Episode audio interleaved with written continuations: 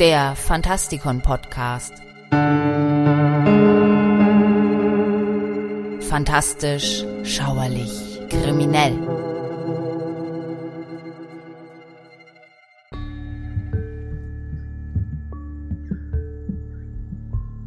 Seit der Antike bereichern Geisterhäuser unsere Vorstellungskraft. Knarrende Treppen, zuschlagende Türen, flüsternde Stimmen, raschelnde Geräusche, zerbrechende Vasen, gurgelndes Pfeifen, klopfende Zweige am Fenster, huschende schwarze Katzen, klagende Hunde sausen schon ziemlich lange durch die Gänge unserer kollektiv erträumten Behausungen. In jedem Kulturkreis erzählt man sich Geschichten darüber. Denn selbst wenn wir uns zu Hause und in Sicherheit wähnen, erkennen wir tief in uns an, dass es dort Dinge geben könnte, die nach uns greifen. Und damit begrüße ich euch zu einer weiteren Ausgabe des Fantastikon Podcasts, in dem wir uns mit einem Dauerbrenner der Schauerliteratur beschäftigen und uns auch einige stilprägende Romane ansehen, die das Thema auf interessante Weise darstellen. Spukhäuser stellen einen faszinierenden psychologischen Raum dar und erschrecken uns aus sehr ursprünglichen und tief verwurzelten Gründen. Auf einer Ebene verkörpern sie Freuds Konzept des Unheimlichen, in dem ein solcher Raum seinen Terror nicht von etwas Fremdem oder Unbekannten ableitet, sondern im Gegenteil von etwas Fremdem, das unsere Bemühungen, sich von ihm zu trennen, vereitelt. Nichts ist vertrauter als Herd und Heim, und nichts erschreckender als die Vorstellung, dass man dort gefangen sein könnte. Entweder als jemand, der vor Phantomen flieht, oder als jemand, der nach dem Tod dazu verdammt ist, die eigenen Räume für alle Ewigkeit zu durchstreifen. Auf einer anderen Ebene sind Häuser der ultimative materielle Besitz. Dort sind sie das teuerste Einzelstück, das jeder von uns mit einer gewissen Wahrscheinlichkeit im Leben kaufen kann. Unsere Häuser spiegeln unsere Finanzen wider, unseren sozialen Status, unseren Geschmack, unsere Bedürfnisse, unsere Sicherheit. Sie sind der Ort, an dem wir leben. Wir teilen unsere Häuser mit unseren liebsten Menschen, Haustieren und Besitztümern. Wenn sich ein eindringliches Ereignis in diesem Haus manifestiert, ist unsere Kernidentität bedroht, zusammen mit unserem Verstand. Es ist auch allzu leicht, die Angst zu spüren, denn das Haus steht für unser Selbstgefühl. Wenn es heimgesucht wird, werden wir es auch.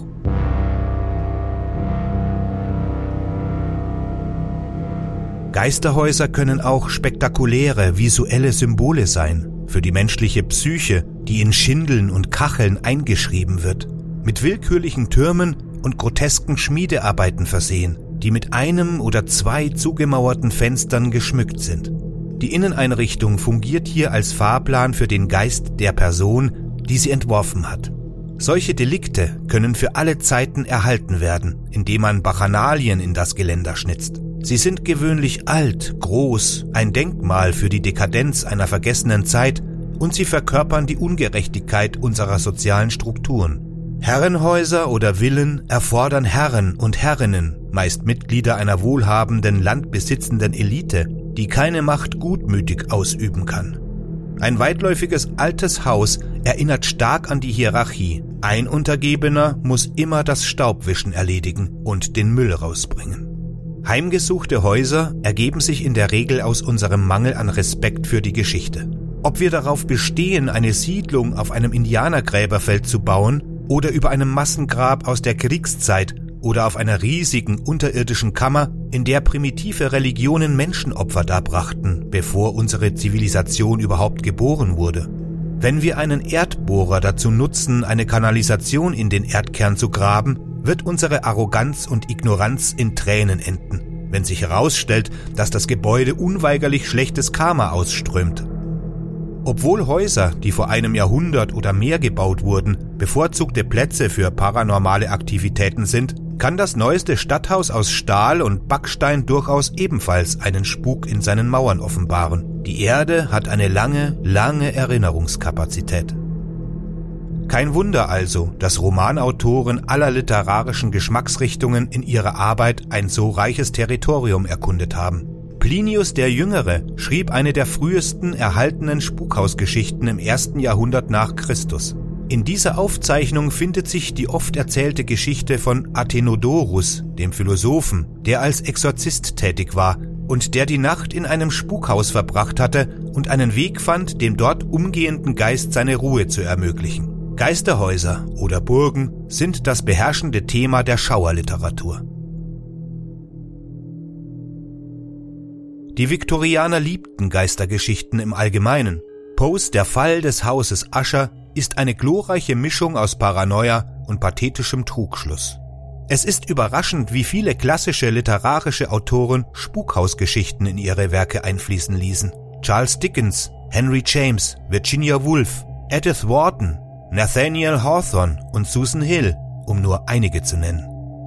Bei Geisterhäusern treffen sich Literaten und Trivialschriftsteller zu einer fiktiven Übereinkunft. Eine Spukhausgeschichte zu schreiben ist eine Art, mit dem Fantastischen zu flirten, ohne irgendeine langfristige Verpflichtung einzugehen, die ihre Glaubwürdigkeit beeinträchtigen könnte. Jeder ist willkommen bei dieser Hausparty, literarische Snobs und Vertreter des Massenmarktes gleichermaßen aber versichern Sie sich vorher, dass Sie Ihre stärksten Spukpotentaten mitbringen und Ihren Unglauben an der Tür abgeben. Das moderne Spukhausgarn, das weiterhin die Best-of-Listen anführt, ist Shirley Jacksons Spuk in Hill House.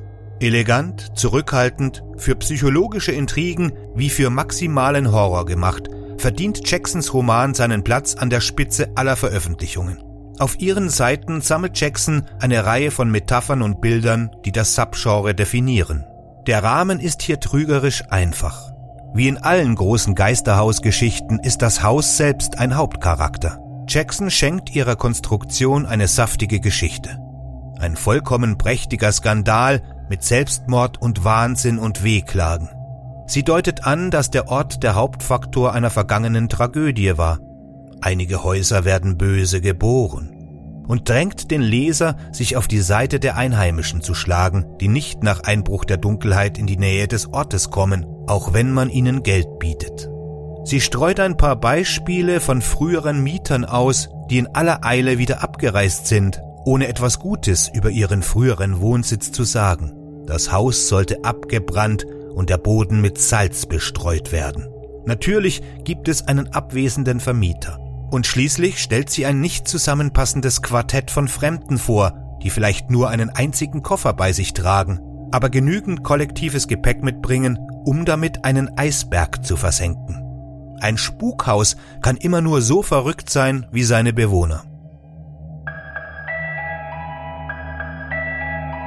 Richard Matheson übernahm das Format von Jackson ziemlich genau in Das Höllenhaus von 1970 während er den Pegel für Sex und Gewalt voll aufdrehte. Die Hintergrundgeschichte von Das Höllenhaus ist besonders gepfeffert. Es handelt sich dabei um die ehemalige Residenz des verrückten Millionärs Emeric Belasco, der in den 20er Jahren eine Art verzerrte, satanische Künstlerkolonie als psychologisches Experiment über die Natur des Bösen führte. Nach einigen Jahren, in denen er seine Hobbys, bestehend aus Orgien, Schlemmereien, Drogenkonsum und das Brechen von Frauen, einschließlich seiner Schwester, durch Verführung und anschließendem Fallenlassen genoss, ermüdeten Belasco die Spiele bald und er wurde zum Strippenzieher. Das bösartige Verhalten hinterlässt einen bösen psychischen Rest. Und so handeln die lokalen Geschichten davon, wie Belasco seine Experimente von jenseits des Grabes fortsetzt und jeden psychisch zerstört, der sein Haus betritt. Jahrzehnte nachdem der letzte Bewohner des Hauses an seinen Ausschweifungen gestorben ist und seine eigene Wäsche machen musste, weil alle Diener längst geflohen sind, ist Belascos Bosheit innerhalb der Mauern noch immer spürbar. Matheson schickt vier wirklich geschädigte Seelen in die Schlacht und zeichnet ihre allmähliche Entäußerung angesichts der paranormalen Aktivitäten auf, die vom Teleplasma über Poltergeister bis zu einer besessenen Katze reichen. Sein Blick für grafische Details, etwa der körperlichen Empfindung, die Edith durchlebt, wenn sie von einem Geist vergewaltigt wird, ist erschreckend. Und trotz des seichten Endes hält sich der Roman lange im Kopf. In späteren Jahren haben Clive Barker und Chuck Palahniuk ihre farbenfrohen Eigenheiten mit dem von Jackson und Matheson etablierten Modell verbunden. Barkers verdrehte Liebeserklärung an die Verdorbenheit von Old Hollywood, Cold Hard Canyon, präsentiert uns eine weibliche Belasco in Form von Katja Lupi. Sie ist eine Königin der Stummfilmzeit mit einem geheimen Keller in ihrem Haus auf einem Hügel, das wie eine Kreuzung zwischen einem wirklich miesen Geisterzug und einem Jungbrunnen benutzt werden kann. Seit den 1920er Jahren nutzt sie ihre dunkle Macht, um ihr gutes Aussehen zu bewahren und eine ganze Menagerie von Geistern und ihren verrückten Nachkommen zu verspotten, die in ihrem Canyon gefangen sind, zu einer ewigen nächtlichen Orgie verdammt. Aber die Ausschweifung wird nach 80 Jahren doch ziemlich langweilig.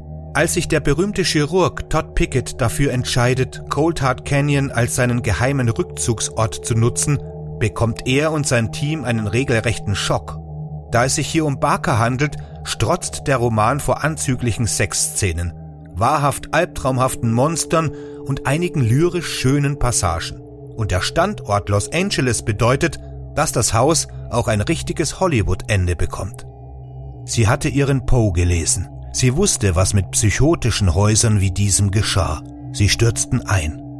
Ihre Sünden holten sie schließlich ein und sie brachen wie tumorzerfressene Männer in sich zusammen und begruben alles und jeden, der dumm genug war, drinnen zu sein, wenn das Dach zu knarren begann. Palaniuk setzt nicht nur vier, sondern gleich 17 gescheiterte Individuen in sein Geisterhaus, und ihr Gebaren hätte Belasco stolz gemacht. Palaniuk greift auf einige bekannte Paradigmen zurück. Es gibt einen exzentrischen Millionär, einen alten, sterbenden Mann, der das ganze Projekt einer Künstlerkolonie finanziert, aber er hat ungewöhnliche Ambitionen. Die Charaktere werden ebenfalls vor andere Herausforderungen gestellt. Nicht in ein viktorianisches Herrenhaus mit trauriger Geschichte verschlägt es sie, sondern in einen Riss zum absoluten Nichts, der sich innerhalb zugemauerter Betonwände auftut. Sie bringen ihre eigenen toxischen Hintergrundgeschichten mit und im Laufe des Romans werden sie sich gegenseitig verfolgen. Es ist hier keine paranormale Aktivität nötig. Das verlassene Theater dient als Verstärker für all die erfahrenen Traumata, für Hass, Perversionen und falsche Ambitionen, und wenn es sich zu Beginn noch nicht um ein Spukhaus handelt, dann sicherlich am Ende. Die sich aufbauende negative Energie genügt völlig, um einen zukünftigen Spuk zu erschaffen. Wenn das blutgetränkte Finale erst einmal durchgespielt ist, möchte bestimmt niemand der nächste Mieter sein, der das Theater in die Kolonie in Besitz nimmt. Während Barker und Pelaniuk völlig vergnügt die Wände ihrer Spukhäuser mit allerlei Körperflüssigkeiten bespritzen, gehen andere Schriftsteller etwas reinlicher vor. Diane Satterfields Debütroman Die 13. Geschichte ist eine vergleichsweise elegante Überarbeitung der Paradigmen der Schauerliteratur, inspiriert von Poe, den Brontë-Schwestern und Du Maurier. Sie baut die Spannung langsam auf und versetzt ihre Protagonistin Margaret in ein abgelegenes Haus, weit von ihrer Komfortzone entfernt. Yorkshire war eine Grafschaft, die ich nur aus Romanen und Erzählungen aus einem anderen Jahrhundert kannte.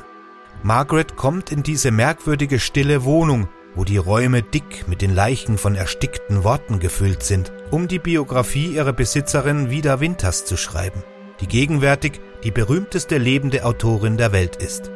Wieder hat Lügen über ihre Vergangenheit verbreitet, solange sie sich erinnern kann, und versorgt jeden Gesprächspartner mit einer anderen Version. Aber sie hat entschieden, dass nun die Zeit gekommen ist, um die Dinge richtig zu stellen.